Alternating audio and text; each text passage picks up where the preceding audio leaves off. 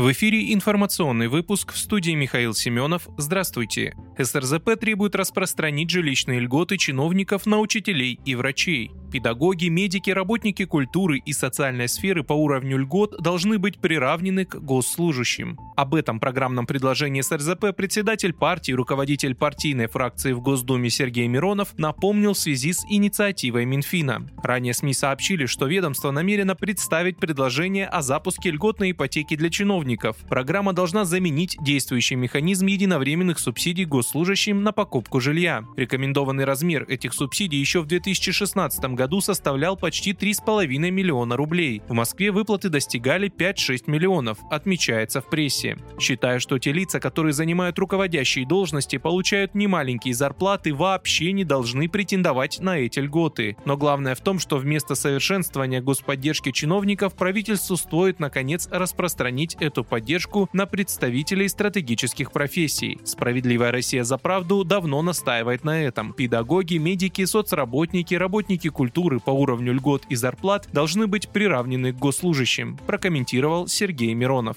Что касается льготной ипотеки, то программа должна расширяться в первую очередь для семей с детьми, подчеркнул председатель СРЗП.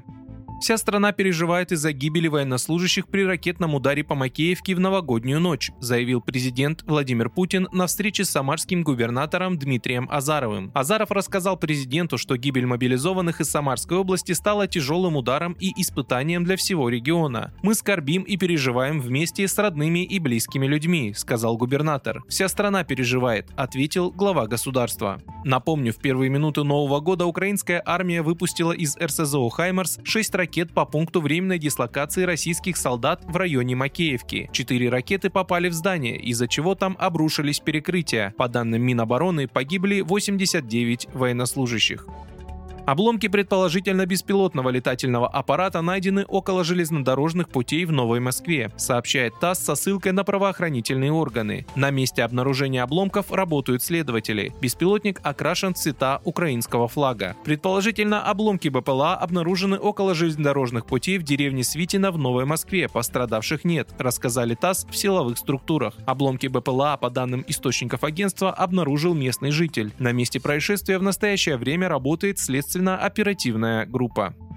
Российский военный корреспондент Александр Сладков заявил, что Северная Корея намерена отправить своих военнослужащих в зону СВО для участия в боевых действиях на стороне России. Для этого требуется одобрение Китая. КНДР выразила полную поддержку России в конфликте и готова направить не менее 500 тысяч своих военных. В республике была объявлена мобилизация добровольцев. Подано уже около 800 тысяч заявок. Кроме того, Минобороны КНДР намерена отправить и своих кадровых военных. Эксперт добавил, что Китай должен должен дать КНДР добро на создание какой-нибудь частной военной компании численностью 500 тысяч сотрудников. Вы слушали информационный выпуск. Оставайтесь на справедливом радио.